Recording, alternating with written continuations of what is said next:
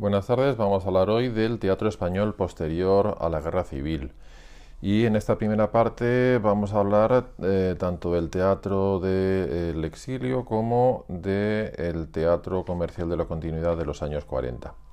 Eh, respecto al teatro del exilio, habría que decir que los exiliados republicanos españoles eh, pues prosiguen su actividad dramática en los países americanos a los que, a los que van. ¿eh? Es el caso, por ejemplo, de Margarita Shirgu o de Cipriano Rival Cherif. De todos los autores que se exilian en esta época, probablemente pues, el más importante sea Alejandro Casona, que precisamente en Buenos Aires eh, pues, eh, estrena y representa dos de sus obras más famosas, como pueden ser La Dama del Alba de 1944 o Los Árboles Mueren de Pie de 1949. En las obras de teatro de Alejandro Casona, pues eh, siempre hay cierto simbolismo, cierto lirismo, mezcla de fantasía y realidad que hacen su, teatro pues muy atractivo y todavía bastante vigente en la actualidad. Con respecto al teatro comercial de los años 40, pues habría que decir que durante esta época, eh, inmediatamente posterior a la guerra civil, pues hay problemas todavía comerciales en el teatro, es decir, eh, los empresarios teatrales solamente representan obras que son del gusto del público burgués eh, y por tanto vamos a seguir prácticamente con los mismos subgéneros teatrales que teníamos eh, pues antes de la guerra civil. Y a eso se suma otro problema ideológico que es la censura, la censura franquista que va a provocar que en muchos casos los empresarios no se arriesguen a representar obras que puedan ser retiradas del cartel eh, a los pocos días. No van a hacer esa inversión económica para que luego eh, se vea frustrada la empresa. y también eh, esa censura va a provocar una autocensura de los autores que quieren ver representadas sus obras y que por tanto tampoco se van a arriesgar a que sus obras sean prohibidas. Diríamos que en este periodo hay un teatro que es de directa propaganda política, eh, propaganda diríamos de la ideología del régimen, de los vencedores. Eh, a este teatro pues dedican sus obras José María Pemán, Torrente Ballester, Marquina, Calvo Sotelo, etc. Pero podríamos decir que el teatro dominante es un teatro de evasión, de evasión, de escapismo de la realidad, al cual eh, ese público burgués eh, va eh, a asistir básicamente para olvidarse, de sus problemas y entretenerse durante un rato. ese teatro de entretenimiento es la alta comedia, la comedia burguesa, cuyo esquema teatral ya había inventado, por así decir, Jacinto Benavente antes de la guerra y que van a continuar durante este periodo autores como eh, Juan Ignacio Luca de Tena, José María Pemán, José López Rubio, Joaquín Calvo Sotelo, eh, etc. Las características de, esta, alta comedia posterior a la Guerra Civil son las mismas que explicamos para la alta comedia eh, de Jacinto Benavente. Y por otra parte, el teatro comercial va a tener también otra derivación hacia el teatro cómico, hacia las obras humorísticas. Y ahí tendríamos que citar a dos autores que son fundamentales. Por una parte, Enrique Jariel Poncela, que eh, ya dijimos que había empezado su, obra eh, antes de la Guerra Civil y que durante esos años 40 pues, va a seguir dentro de la misma línea de renovación del teatro cómico, eh, de la introducción de lo fantástico, lo absurdo, lo imaginativo dentro de estas obras teatrales cómicas, con obras como por ejemplo Eloísa está debajo de un almendro del año 1940 o Los ladrones somos gente honrada de 1941. También tendríamos que citar como otro autor bastante importante de este periodo a Miguel Miura. ¿eh? Miguel Miura, eh, que es otro caso muy parecido de Jacinto Benavente, el de un autor que tiene que eh, plegar su creación a los gustos del público. Él escribió una obra, Tres sombreros de copa, allá por 1932, eh, e intentó sin éxito representarla. Eh, al final la pudo representar 20 años después, 1900, eh, en 1952. en esta obra estaba criticando pues, las convenciones de las familias burguesas, las personas que se resignan a llevar una vida completamente monótona y aburrida simplemente porque está bien, porque es de orden, porque es lo que hace todo el mundo y precisamente por ese contenido, eh, vamos a llamarlo así, entre comillas, revolucionario, eh, por presentar además unas situaciones que recuerdan mucho al teatro del absurdo, eh, en su época, en 1932, pues no, no pudo representarlo. Eh, a partir de ahí, Miguel Miura va a escribir obras también de teatro cómico, pero que pudiesen ser representadas y se convierte pues, en un autor de éxito durante todo eh, este periodo.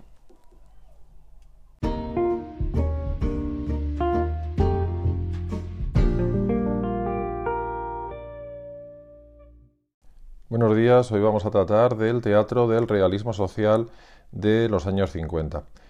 Al igual que en la poesía, al igual que la novela, en el teatro pues también tenemos eh, este tipo de obra teatral que lo que busca pues es denunciar las injusticias de la vida en España eh, durante esta época. Eh, es un teatro evidentemente minoritario que muchas veces pues no llegó a los escenarios precisamente porque la censura lo impidió o si llegó a los escenarios fueron obras prohibidas a los pocos días. Entre los temas, la temática que trata este tipo de teatro, pues nos encontramos las injusticias sociales, las precarias condiciones de vida de obreros y empleados, eh, la actitud egoísta de los poderosos, eh, el recuerdo de la guerra civil, la tristeza general de la vida española. En cuanto a la técnica, el lenguaje, eh, evidentemente es un teatro que eh, opta por el realismo naturalista y a veces por el expresionismo eh, vanguardista. casi siempre suele haber una presentación del lenguaje coloquial, se utiliza un lenguaje directo, sin eufemismos, en los diálogos de estas obras teatrales. Lo cierto es que, eh, como decíamos antes, a, pesar de que intentaban pues, eh, criticar la realidad española eh, y, hacer pensar al público, a los espectadores acerca de esos problemas, pues muchas veces no llegaron a, su público. precisamente en esa época se desarrolló una, diríamos, polémica entre posibilismo e imposibilismo, entre un teatro posible y un teatro imposible, cuyos máximos representantes, eh, representantes pues fueron Antonio Buero Vallejo y Alfonso Sastre eh, respectivamente. Eh, vamos a empezar hablando del teatro de Antonio Buero Vallejo. Antonio Buero Vallejo pues, destaca sobre todo por una obra que es fundamental, Historia de una escalera del año 1949.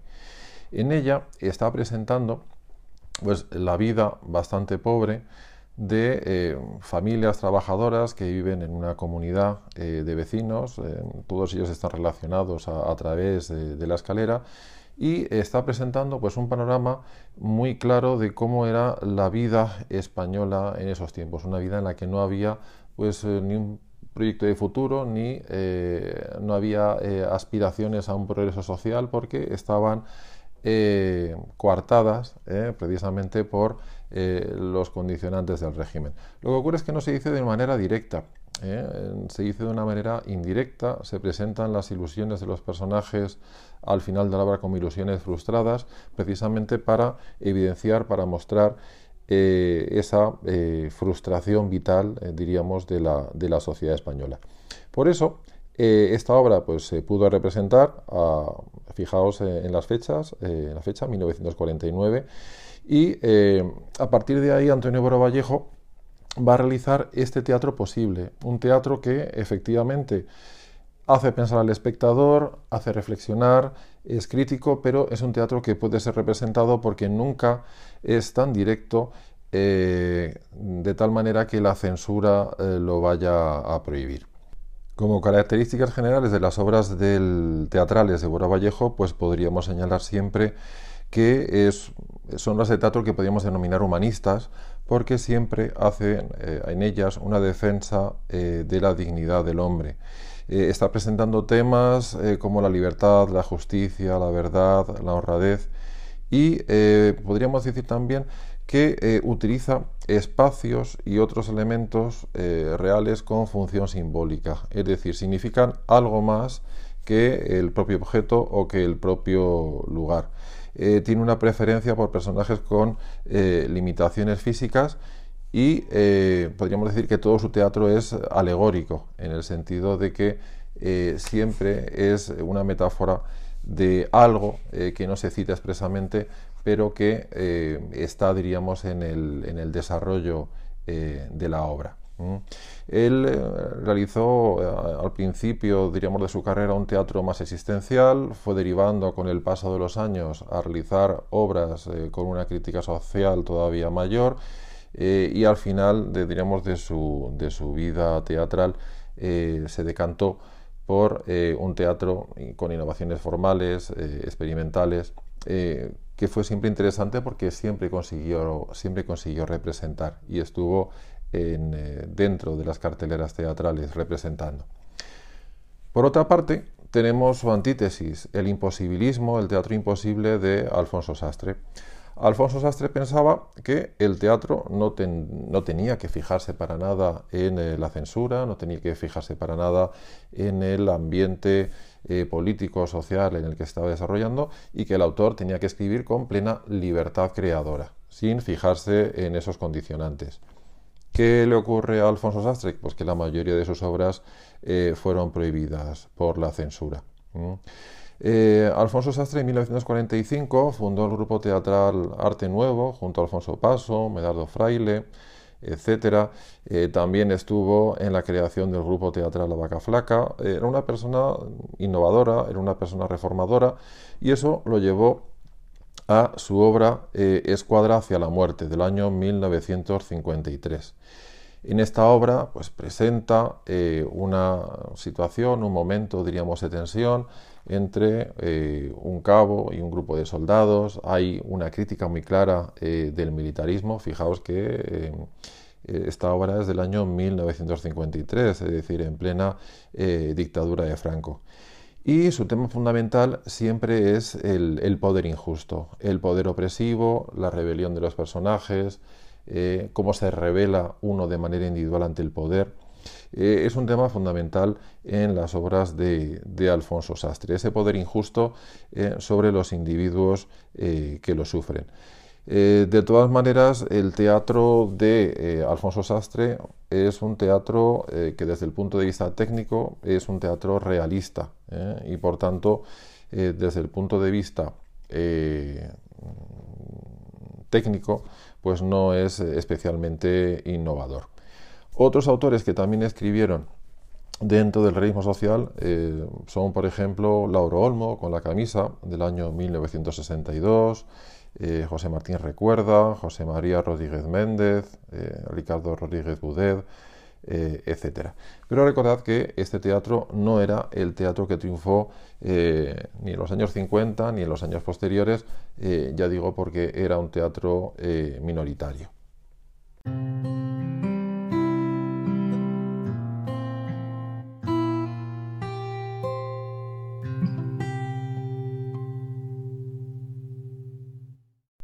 Vamos a hablar ahora del teatro experimental de los años 60 y 70. Está acabando el franquismo eh, y dentro de poco va a empezar la democracia y el panorama teatral pues es un poco el mismo que el de décadas anteriores, es decir, los escenarios siguen dominados por el teatro eh, comercial, mientras que hay algunos eh, grupos, algunos autores que se dedican a hacer un teatro diferente. Eh, al teatro que surge en esta época, sobre todo a partir del espíritu, diríamos, revolucionario de año del 68, se le ha llamado de diferentes formas. Teatro experimental, teatro underground, subterráneo, eh, teatro maldito, teatro vanguardista, etc. Eh, en principio, como característica fundamental de estos autores, deberíamos decir que se oponen estéticamente a los realistas y eh, chocaron evidentemente con, la censura. Eh, evidentemente sus innovaciones técnicas pues no eh, fueron del gusto del público, no encontraron tampoco pues un, público muy amplio al que pudiesen gustar sus obras. Ellos concebían las obras fundamentalmente como espectáculo, en lugar de como un texto literario. El texto literario es solamente un ingrediente más, es solamente un factor más. Ellos concebían la obra teatral fundamentalmente como una obra espectacular. Y como obra espectacular querían romper la tradicional división entre espectadores y actores. el escenario debería ser un escenario ampliado, eh, y eso lleva, por ejemplo, a determinadas innovaciones técnicas, como, por ejemplo que los espectadores puedan no mirar directamente al escenario de frente, sino que se coloque ese escenario eh, en el centro del teatro y que el público se disponga eh, alrededor. puede realizarse teatro en la calle, puede realizarse teatro en eh, múltiples espacios que no tienen por qué ser teatros eh, tradicionales y se invita muchas veces a los eh, espectadores a participar en la función. Son fundamentales también las improvisaciones y por lo que respecta a, diríamos, a lo que es la concepción de la obra, pues eh, muchas veces es eh, producto eh, sobre todo del trabajo de un director, de un director artístico, un director escénico, que piensa cómo se deben representar las obras y al mismo tiempo muchas veces hay compañías de teatro independiente que se decantan, que optan por una concepción colectiva. Es decir, todos los actores junto con el director participan en la elaboración, en la eh, selección de aquellos eh, aspectos eh, teatrales que son fundamentales para la, para la obra. Y no solamente es la decisión de una persona la que decide pues, todos los aspectos del montaje, todos los aspectos de los gestos de los actores, sino que ellos también intervienen y deciden cómo se pueden representar estas obras. Desde el punto de vista temático, eh, estas obras experimentales siguen con la denuncia eh, política eh, del régimen franquista y suelen utilizar también pues un lenguaje parabólico, muchos símbolos para aludir de una manera indirecta a esa, a esa realidad española. Eh, autores eh, que participan de, esta, eh, de estas innovaciones experimentales, pues tenemos a Francisco Nieva, que empieza en esta época, aunque sus obras sobre todo van a ser representadas después de la muerte de Franco, José María Bellido, Luis Riaza, Miguel Romero Esteo, pero sobre todo tenemos a un autor, Fernando Arrabal. Fernando Arrabal, que mm, hay que decir también que no escribe y representa en España, sino que se exilia eh, voluntariamente a, París y es allí donde escribe y representa eh, sus obras. Eh, las dos obras más famosas de Arrabal, pues quizás sean Picnic, El Triciclo, aunque tiene muchísimas más a lo largo de, una carrera pues bastante extensa. El teatro de Arrabal es un teatro que podríamos denominar un teatro surrealista, con eh, incursiones dentro del teatro eh, del absurdo. Él lo denominaba teatro pánico, ¿eh? teatro pánico del griego pan, que significa todo, y que quiere ser pues, un teatro fundamentalmente libre, que provoque y que escandalice a los espectadores. Tiene también como tema fundamental el poder, el poder injusto que oprime a los individuos y eh, él casi siempre intenta romper con todo aquello que suene a convencional y, eh, también eh, con atacar todo lo que se ha considerado normal. Además de Fernando Arrabal, pues en esta época tendríamos que hacer también referencia a compañías de teatro independiente. fijaos, a la muerte de Franco, pues existían en España pues eh, más de 100 grupos teatrales pues bastante importantes, además repartidos por toda España. Eh, en Madrid, por ejemplo, Los Goleardos, Tábano, en Barcelona, El Jorals, Els Comedians, La Cuadra de Sevilla, etcétera, etcétera. Eh, estas compañías de teatro independiente eh, muchas veces trabajaban y representaban sus obras dentro de espacios universitarios y además su público fundamentalmente eran este tipo de, estudiantes, pues van a ser los auténticos renovadores de la escena española a través de sus creaciones colectivas. una que alcanzó, por ejemplo, bastante éxito fue Castañuela 70 del grupo, del grupo Tábano. Estas compañías de teatro se caracterizaban sobre todo por la sencillez escenográfica. Una vez pues era debido a la precariedad de medios, a una producción eh, pues muy humilde y otras también a la necesidad de espectáculos fáciles de montar y desmontar en poco tiempo.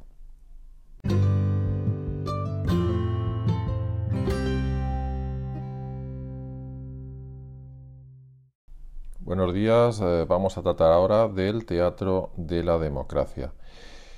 Eh, ha muerto Franco, ha llegado el sistema político de la democracia a España eh, y la mm, característica fundamental que tenemos que señalar es la desaparición de la censura.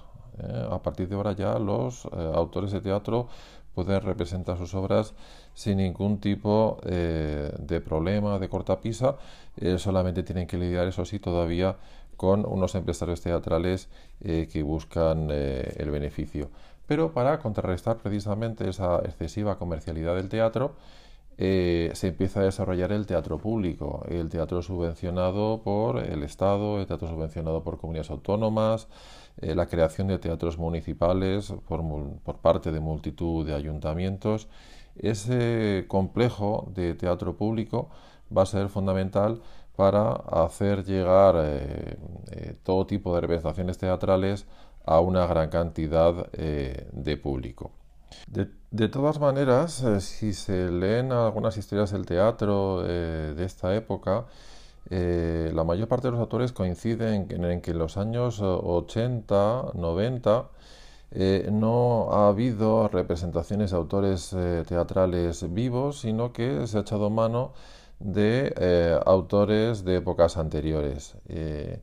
Eh, se dice en muchos de estos libros que el teatro eh, español entra en crisis. Entra en crisis básicamente porque además deja de ser eh, el espectáculo por excelencia porque el cine, internet, etcétera, la televisión le van a quitar bastantes espectadores, bastante público. Es verdad también que las innovaciones del teatro experimental pues a veces tampoco han gozado eh, del favor de un público amplio, sino que al contrario eh, ha servido para eh, restar pues, número de, espectadores al teatro en general. ¿Por qué no se han representado obras de autores vivos, de autores del momento? Quizá pues porque no existía un interés muy grande por parte de los espectadores en que su época fuese relatada, fuese contada a través de, obras teatrales eh, de su tiempo.